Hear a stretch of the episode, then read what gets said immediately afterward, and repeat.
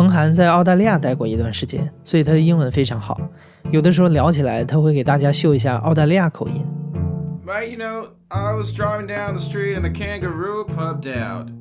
美国南方口音。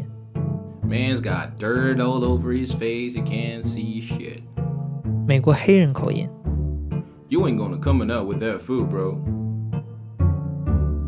但实际上，国际交流是一个双向的事情。你可能没有注意到，现在越来越多的外国人可以说中国的方言，比如说陕西关中话。大家好，我是本本，我是美国人，我现在在北京人民大学学中国的哲学。这位说关中话的，就是我们今天的故事主人公 Benjamin j a m o 中文名笨笨。他今年二十九岁，是美国芝加哥人，现在在北京读博士。那口关中话是他几年前在西安读硕士的时候顺便学的。笨笨这个中文名是他刚到中国的时候起的。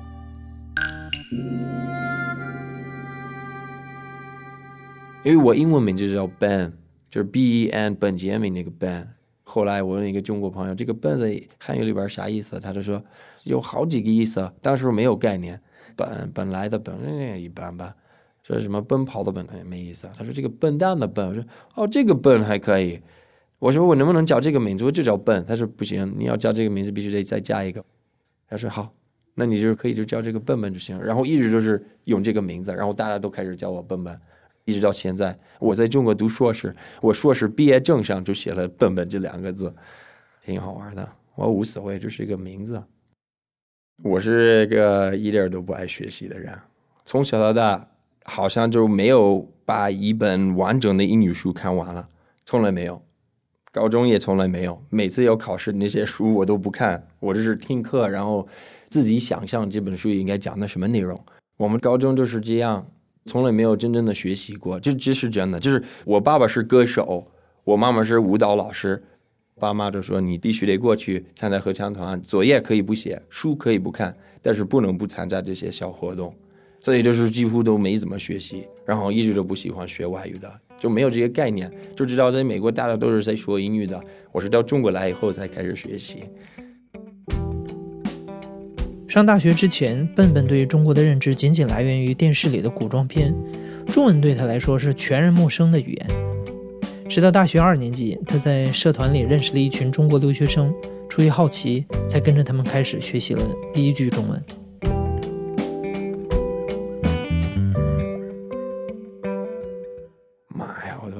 第一句汉语肯定是“忍者神龟”，对我很喜欢“忍者神龟”。然后还有一个“祝你好运”，因为这是美国口头禅，有一个 “good luck” 这个口头禅，用汉语说这句话。然后“祝你好运”，还有一个“晚安”，然后“你好”好像是后来。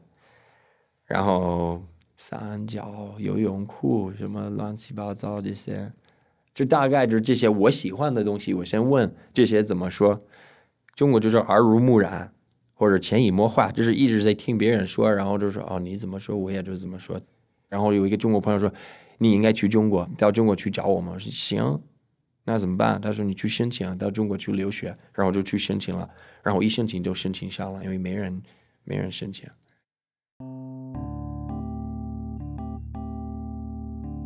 因为我们学校当时北佛罗里大学和陕师大有这个合作关系，然后只能来陕师大，然后直接到陕师大来了。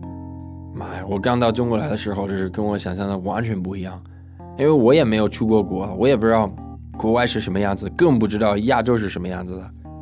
然后那个方言我根本听不懂，一点概念都没有。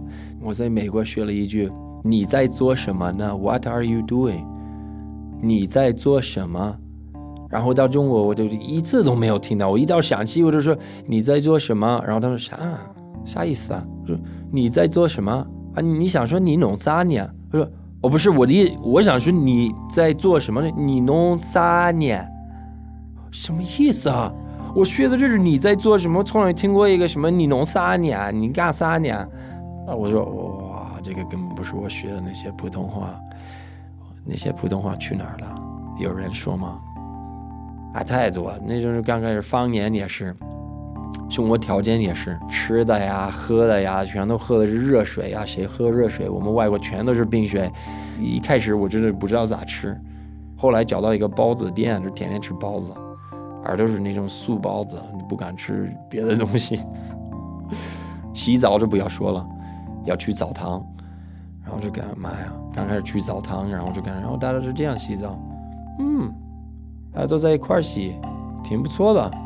我们外国就就嗯没有这种情况，然后那时候就是刚开始真的很难受，就一点都不适应，很多听不懂，也一点都不了解。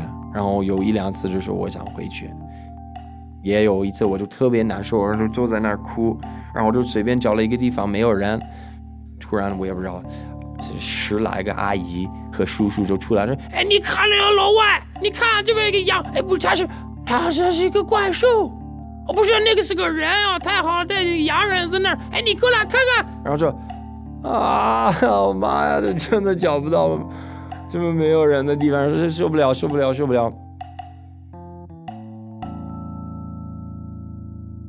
但是这是慢慢的，慢慢的就适应了。大概可能到第三个月、第四个月，就慢慢的要理解哦，我们是在中国，我们要过中国的日子，这个不是美国，就是你要完全。变成一个中国人，你要就是跟中国人基本上是一模一样，你才能舒服的在这边生活。然后就在那儿上了一个学期，我是跟你很多就是学了两年、三年的汉语的人在一块上课，他们水平还比较高，我是刚开始了，所以刚开始就非常认真的，每天都在看书，每天都在背很多很多单词。我第一次见到汉字，我就感觉，哎，这个是不是？我自己的语言，这个事情很奇葩，就真的很奇怪，就是感觉，哎，这些汉字感觉在哪儿见过？然后一开始学汉字就特别感兴趣，然后很快就能记住，就看一眼，但是我就不知道为什么。然后我就是我想知道这汉字怎么来的，然后就怎么学，然后问了一个中国朋友，就你必须得研究甲骨文。我也感觉很奇怪，我第一次看甲骨文，感觉特别很熟悉的感觉。真的是感觉我在哪儿见过这些，这是很奇怪的。这个也是为什么我现在才能读中国哲学，因为我看的第一次，我这个哎，这些图片非常不错，一一看就感觉很很熟悉、很亲切的一种感觉。就跟呀，这这种文字是可能是我自己，因为我我是比较讨厌英语，从小到大英语没学好，单词也不会拼，然后也没有看过书，然后一看到这些中国的汉字，我感觉哎，这些东西就是突然有那种归属感。所以后来我买了一个什么甲骨文字典，那些各种字典，然后天天看，看了一两年，然后开始读硕士。我的专业就是古文字学，专门研究汉字。那你能看懂甲骨文，你能看懂经文，你就了解古代人那种思想。后来我们就开了一些课，我硕士的第一个学期开的一门课叫《十三经导读》，就是把所有儒家经典都要学一遍。这是因为我是从小到大就没有接触过这些哲学，但是我思考了很多，从小到大思考了特别多，然后后来就发现，哎，中国的这些思想跟我小的时候的这些思想特别像。像《论语》里边有一句话：“三人行，必有我师焉。知其善之而从之，其不善之而改之。”像这句话，我一看看的第一眼，我感觉，哎，这句话很有意思的。我们长大就是这么一个过程。你跟你的父母，你长大以后，就是他也有很多东西可以教你，但是我们也可以教他很多。然后我父母做的不对，我就改变；我父母做的对了，我就向他学习。然后庄子也是，这是庄子里边第一句话，他说很奇怪，我是哭着睡觉，特别难受的睡觉，但是做的梦特别开心，然后起来的时候这个哎很开心呢。就是这种现实和梦界里边的一些庄子写的，我也。在看这些话之前，就自己已经想过这些事情。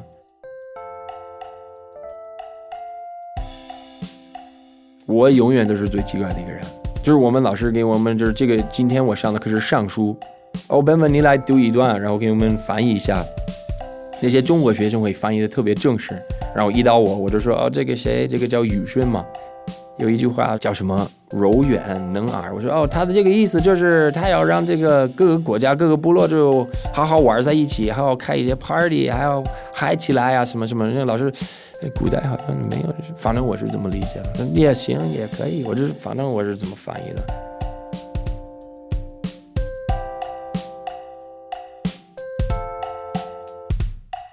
研二的时候，我把《论语》翻译了，就是把《论语》这本书就翻译成美国的俚语，按照我自己的思想去给他们讲，到底什么叫“人不知而不愠，不亦君子乎”。然后我就说：“人不知就是没有人知道我干嘛了，没有人知道我帮助了多少人，我对多少人好，我也不会去难受，也不会去生气。